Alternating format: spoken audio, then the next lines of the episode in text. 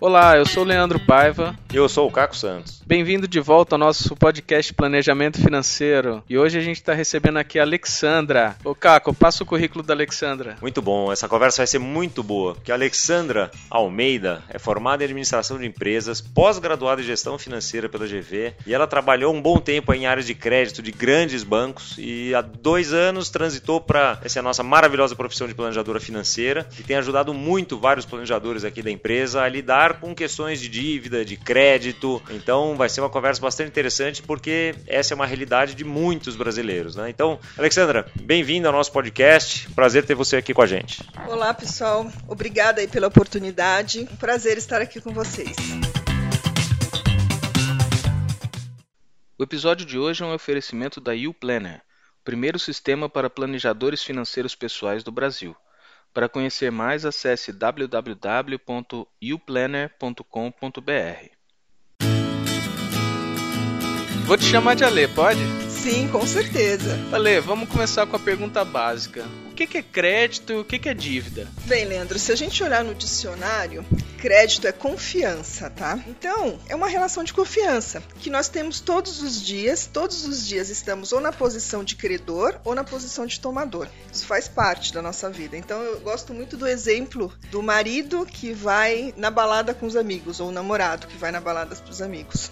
Então, quando ele chega para a esposa e fala, olha, eu preciso ir na balada, e ela fala, ok, ela tá dando um crédito para ele de uma forma, ela tá confiando que ele vai fazer as coisas da forma correta. Pode colocar algumas condições, horário e etc e tal. Então, isso é crédito, é confiar em algo, confiar em algo em alguém que ele vai cumprir o que foi estabelecido. Esse é um excelente exemplo. E daí, mas no crédito tem o que a gente chama de risco de crédito. Né? E o que é o risco de crédito, então, nesse exemplo? Muito boa, Caco. Risco de crédito. Você vai lá, confia no camarada e ele apronta.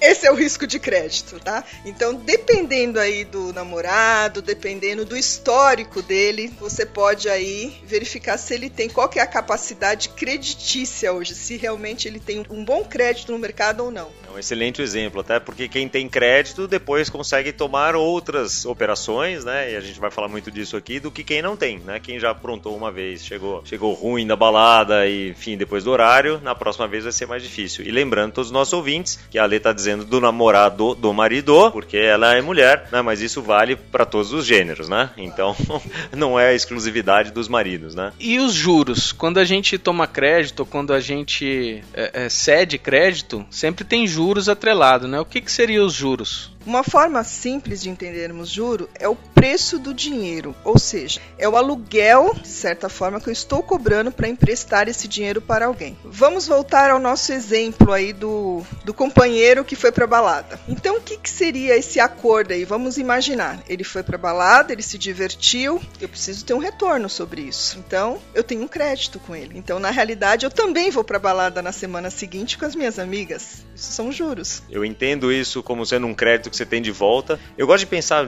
de, como juros também, como você falou, né? É o, é o preço do aluguel. Então, se eu moro numa, num imóvel alugado, numa casa, num apartamento alugado, eu estou pagando aluguel para alguém que tem duas casas, né? Porque ele mora em uma, provavelmente, né? E, e aluga esta outra para mim. Então, eu tomo o apartamento emprestado e pago um aluguel, e a pessoa da outra ponta tem um apartamento que ele, me, que ele aluga para mim e recebe o aluguel para isso, né? Então, e o, e o juros é o aluguel do dinheiro. Quem tem dinheiro vai no banco e deposita isso no banco, empresta para o banco ou para o governo, recebe juros por isso, e quem não tem vai lá tomar um empréstimo e paga os juros por conta disso. Por que, que tem pessoas que pagam juros mais altos e pagam juros mais baixos? Depende muito daquela capacidade que ele tem de tomar recursos no mercado. Se ele for um bom credor, ele vai ter, se ele tiver confiança, ele vai ter sempre, ele vai conseguir barganhar uma taxa de juro melhor, junto à instituição que ele for fazer isso, ou até mesmo, voltando no nosso exemplo, ele vai conseguir sair outras vezes de casa.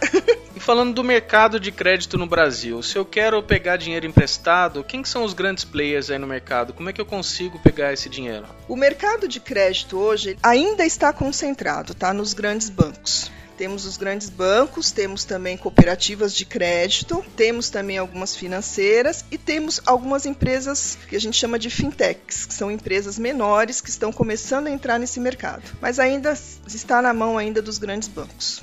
Muito bom. Então já demos um panorama geral aqui do que é crédito, quem que atua nisso aí, né, quem são os players. Importante agora a gente saber como o nosso podcast aqui é de planejamento financeiro, as pessoas querem entender aqui como é que a gente deve considerar o crédito, a dívida, o empréstimo dentro do planejamento financeiro. Sejam as pessoas que já têm uma dívida e chegam para fazer um planejamento financeiro, sejam aquelas que querem entender como que uma, um, tomar um crédito, né, fazer um financiamento ou um empréstimo aí, como que isso caberia ou se seria razoável pensar e incluir isso no, no seu próprio planejamento. Vamos separar aqui. É, vamos pensar na pessoa que realmente não tem dívida, tá? E ela quer ter um bom, uma boa capacidade de obter crédito no mercado. Por que, que é importante a pessoa ter é, essa capacidade? Porque na realidade ela pode, dentro do planejamento dela, utilizar esse crédito para uma questão mesmo de aumentar o patrimônio dela, de investimento, muitas vezes. Vamos pensar em oportunidades. Vamos pensar em um cliente que tem a oportunidade de comprar, por exemplo, um imóvel, tá? Que a pessoa que vai vender está com problemas financeiros e precisa vender, está vendendo com um preço muito abaixo do mercado.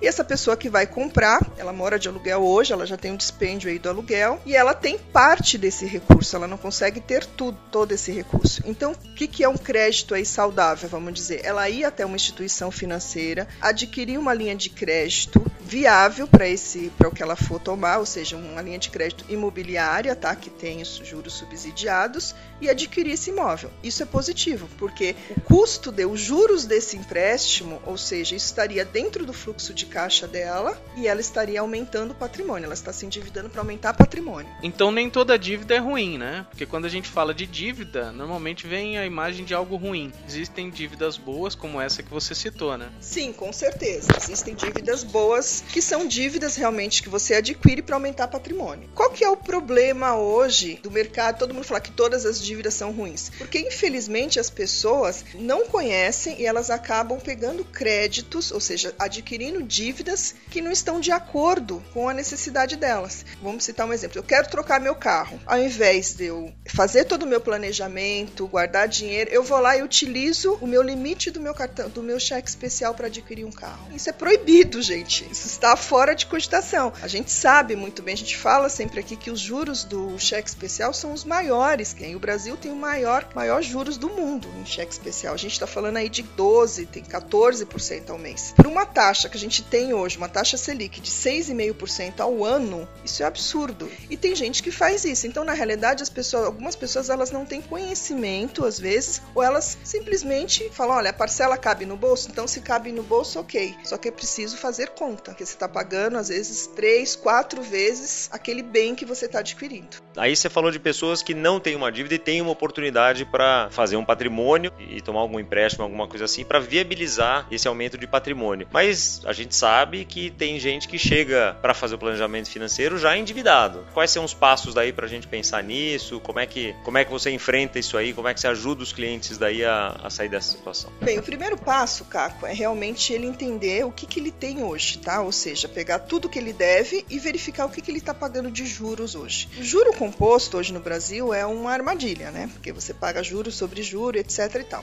Então a primeira coisa é ele ter consciência da situação dele. Precisamos entender agora qual a capacidade de pagamento, ou seja, o que, que ele consegue gerar de renda para conseguir pagar esses empréstimos, esses financiamentos, ou seja, essa dívida. Qual que é a primeira saída? É verificarmos qual que é a dívida mais cara. Então aí a gente vai verificar qual que é a dívida mais cara e tentar renegociar isso de alguma forma, verificar quais as possibilidades. Às vezes ele está utilizando, por exemplo, vamos voltar ao cartão de crédito, ao cheque especial, ele está pagando uma taxa de juros de 10, 12% ao mês. Se ele pegar um crédito pessoal parcelado, o banco vai cobrar 5, 6%, é muito mais viável do que ele continuar aí no rotativo. E tentar eliminar o máximo possível. Porque não, o segredo não tem outra, outro jeito. Ou você realmente aumenta a renda, se é um cliente que tem condições de aumentar a renda, e cortar todas as despesas que ele tiver para tentar colocar isso dentro do fluxo de caixa dele, essas parcelas que ele vai ter futuro desses financiamentos aí que ele vai renegociar. Não, bacana, isso do lado da dívida é sempre importante, né? A primeira coisa que nem a Lê falou, né? Só pra gente deixar bem marcado aqui para quem tá ouvindo já fazer a listinha, listar todas as dívidas, quanto custa cada uma, valor da parcela de cada uma, você tem que saber exatamente onde você tá. E muitas vezes o que eu gosto de comentar, que eu vi um planejador fazendo isso com, com um casal de clientes aqui, é montar como se fosse um plano de guerra, né? Do fluxo de caixa, saber que vai passar um perrengue aí, talvez, é, por um período determinado, falou, olha, sei lá, nesses próximos seis meses vamos não sair para restaurante, vamos levar uma vida super espartana para sair dessa situação, mas sabendo, né, e fazendo um plano dentro de um planejamento ali, sabendo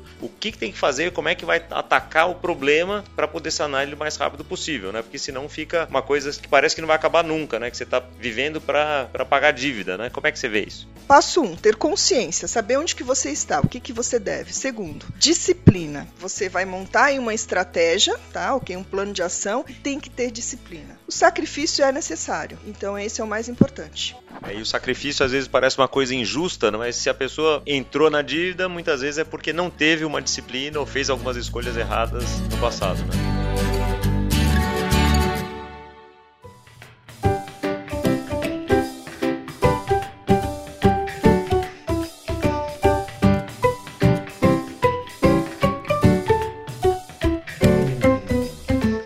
Cartão de crédito muitas vezes o cartão de crédito ele é visto como um vilão, né, no nosso orçamento, porque a gente não vê, é um dinheiro que parece que está disponível ali indefinidamente, aí chega no final do mês, a gente entra no rotativo e paga aqueles juros absurdo. Como é que a gente pode fugir disso? O cartão de crédito pode ser usado de uma forma boa? Complementar a pergunta do, do Leandro aqui, né? O que, que é o cartão de crédito, né? A minha filha, uma vez, a gente estava no shopping, ela pediu para ocupar alguma coisa e falou: Olha, filho, eu tô sem dinheiro. Ela falou: Ah, pai, dá aquele, dá aquele cartão, né? Como se fosse uma, uma coisa mágica, né? Que não vai precisar pagar mais, né?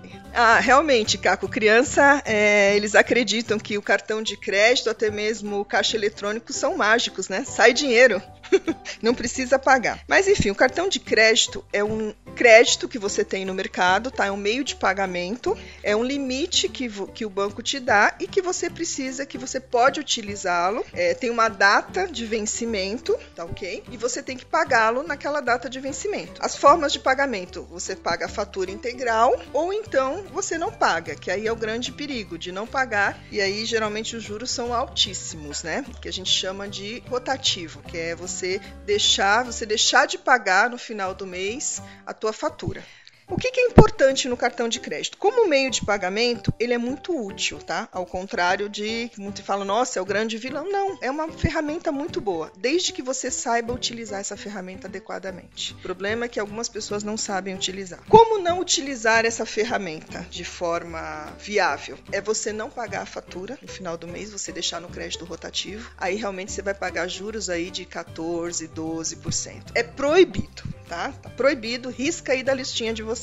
Saque. Também você vai pagar um juros altíssimo, então tá arriscado, não pode. Agora, eu utilizo muito o cartão de crédito e recomendo que eu acho que é uma ferramenta muito importante para controle até de fluxo de caixa, porque te permite você ter uma data única de vencimento. Você concentra todos os seus pagamentos no cartão de crédito e você tem uma data única ali para você estar tá efetuando o pagamento. Você consegue ter um controle. Só que o que, que é importante? Você ter um limite de crédito de acordo com a sua capacidade de pagamento, não ter um limite elevado sair utilizando sem perceber. Sempre dar uma olhadinha no meio do mês quanto que você já utilizou, ter controle disso, tá? Do seu limite. E como vantagem também, ter um cartão de crédito que te proporciona milhas, porque você pode concentrar milhas. Existe um mercado hoje de milhas que você pode até vender, de pontos, né? Que você pode vender isso. Você pode utilizar para trocar produtos por passagens aéreas. Então, o cartão de crédito, ao meu ponto de ver, você sabendo utilizá-lo, é uma ferramenta excelente. É, para mim, a mais importante é, é, isso que você falou no começo, acho que é fundamental, né? O cartão de crédito não é uma despesa, né? É uma forma de fazer despesas. Então, eu já atendi vários clientes que falam, ah, quando você gasta de aluguel, de condomínio, de água, luz, etc. Falam, ah, eu gasto também X mil reais aqui de cartão de crédito. Esquecendo que lá dentro tem restaurante, cinema, supermercado, unha, depilação, sei lá, tem um monte de coisa né, que se paga com o cartão de crédito, mas a gente tem que saber daí depurar o que que tá exatamente naquela fatura, né? Se fizer isso com disciplina, aí de fato, né? E, e, podendo usar pontos, e tem cartões aí, até que tem mais de um programa de pontos que tem um, um, cartão, um ponto que vem do banco, outro ponto que vem da bandeira, então tem, tem bastante coisa que dá para usar aí. E outra coisa importante, sempre verificar também, porque tem algumas operadoras aí que cobram a anuidade dos cartões. Então, hoje em dia, você consegue negociar isso. Então, assim, se você tem uma utilização adequada, uma utilização boa, você consegue aí pedir isenção disso. Então, as pessoas se esquecem de pedir isenção, tá? Isso é muito, muitíssimo importante.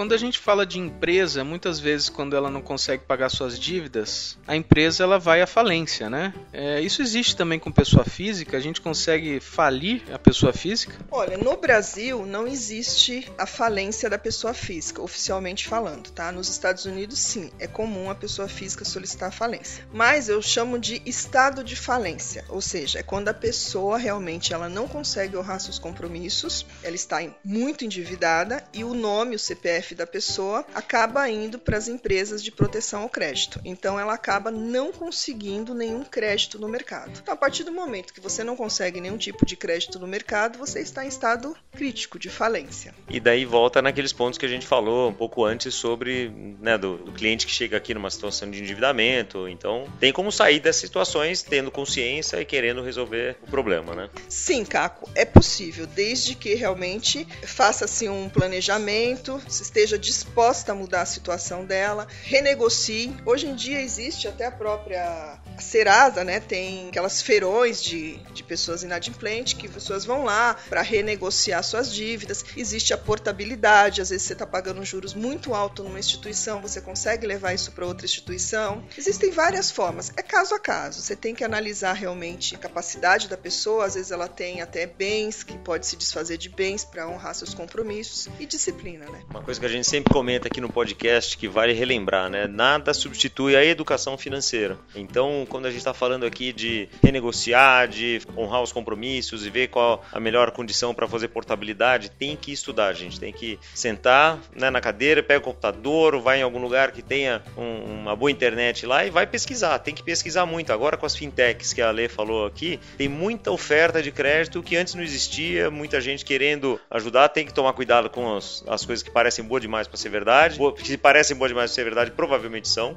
Então, mas tem que estudar. A educação financeira é fundamental em todos os aspectos. Né? Então, é como a Ale falou, né? não é fácil sair de uma situação de endividamento, mas normalmente é possível se tiver uma dedicação, se tiver um, um esforço para mudar de vida e dá para mudar. O que, que, é importante, Caco? Nem todo mundo tem o conhecimento natural, nós não conhecemos tudo. Então, procura um profissional que realmente possa te ajudar nessa situação. Existem, sim, planejador financeiro, enfim, profissional que você confia que vai te ajudar, que vai te dar dicas, que vai te ajudar, porque é preciso sentar realmente e fazer conta. Isso é importante, fazer conta. E assim, gente, já peguei pessoas que totalmente endividadas, muito difícil sair dessa situação e com muito foco, com muita dedicação, conseguiram sair. Às vezes demora dois anos, três anos, mas saem, porque a vida é sempre dinâmica. Ela vai buscar uma forma de aumentar a renda, enfim, buscar alternativas. O que não dá é para ficar sem conseguir dormir, né, gente? Que realmente quem deve não consegue dormir.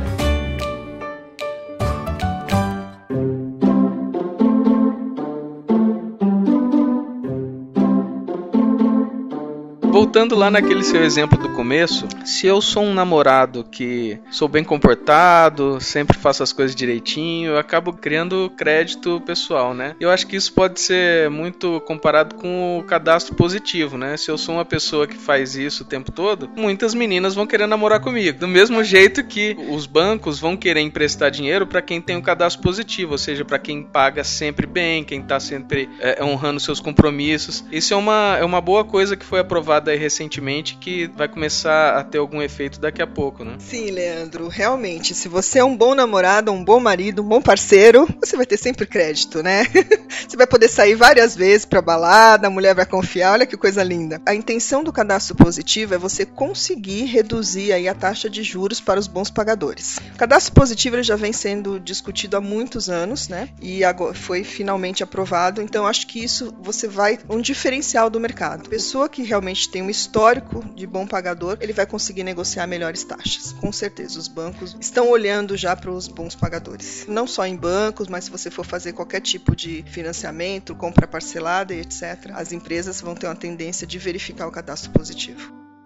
Bom, muito bom, Ale. Bom, a gente podia ficar aqui horas, né, falando sobre esse tema, que tem tanta gente que precisa tanto, mas infelizmente a gente tem um tempo limitado aqui no nosso podcast. Mas queria saber, assim, como é que algumas palavras finais, como é que você resumiria aqui as coisas mais importantes do que do que você falou aí sobre o tema? Caco, tem algumas informações que eu acho muito importantes, tá? Primeira coisa, eu acho que a pessoa que tem dívida, ela tem que ter consciência do que ela deve. Então, assim, coloque no papel mesmo, faça uma planilha do que você deve, priorize o pagamento das dívidas dívidas que os juros maiores, ok? Uma coisa que é importante, se você é casado, envolva seus familiares, porque eles fazem parte do problema e da solução. Tem muita gente que não envolve a esposa, o marido, enfim, principalmente filhos. Às vezes a gente se surpreende com os nossos filhos, às vezes eles nos ajudam muito. Então isso é muito importante. Outra coisa também, não adquira novas dívidas, tá? Então você vai passar por um momento aí de sacrifício. Pense que depois você vai conseguir dormir, você vai conseguir realizar seus objetivos, tá? Você vai tirar esse peso das costas. Então é necessário esse sacrifício. Outra coisa importante, fuja do parcelamento do cartão de crédito, porque o cartão de crédito, você começa a parcelar, fazer o parcelado. Se você não tiver controle, aquelas parcelinhas vão somando, chega no final, você tá devendo muito. Então tome cuidado com isso. Tenha metas e objetivos sempre. E lembre-se que você tem que ter um colchão de segurança. Então, trabalhe para isso. E a dica principal aí que eu falo sempre, né? Viva de acordo com as suas possibilidades. Isso é o mais importante. Não dá para ganhar 10 e gastar 15, gente.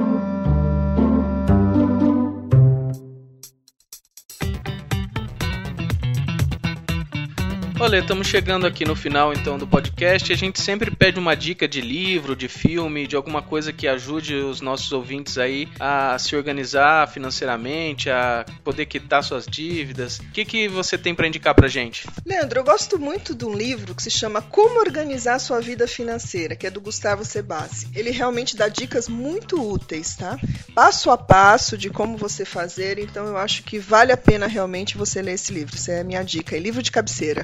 Bom, sensacional. Né? Obrigado mais uma vez por ter vindo, dividir aí o seu conhecimento, toda a sua experiência nesse assunto aqui tão importante, né? Que as pessoas às vezes entram numa situação e, e acham que não dá para sair, sempre dá. Que eu costumo dizer, né? Primeiro passo para sair de um buraco é parar de cavar, né? Que foi o que você falou de não fazer novas dívidas e tal. Sentar, não, não confiar só na cabeça, colocar no papel, organizar. Então isso é muito importante. Dá para fazer isso, gente, com as dicas que tem nesse livro que eu já li também. É sensacional. Com a ajuda de um planejador financeiro também. Então, organizem-se e é, é, muito bacana. E a gente vai chegando ao final desse episódio. Muito feliz aqui de ter tido a Lê com a gente, agradecendo o Leandro aí sempre pelo todo o apoio, por todo o apoio técnico aqui também, que sem ele uh, esse podcast não sai. E convidando vocês para falarem para seus amigos, para assinarem aqui, subscreverem e sempre mandem pra gente seus feedbacks, mandem pra gente os temas que vocês querem ouvir, que a gente tá preparando muita coisa bacana, tá bom? Então, esperem pelo próximo episódio, que vai ser bacana também. E obrigado por todo mundo que ouviu. Um grande abraço e vamos nos planejar. O episódio de hoje foi um oferecimento da YouPlanner, o primeiro sistema para planejadores financeiros pessoais do Brasil. Para conhecer mais, acesse www.youplanner.com.br. Ao solicitar seu YouPlanner, informe que você escutou sobre ele no nosso podcast e tem um desconto especial para os ouvintes do podcast. YouPlanner é U-P-L-A-N-N-E-R. YouPlanner.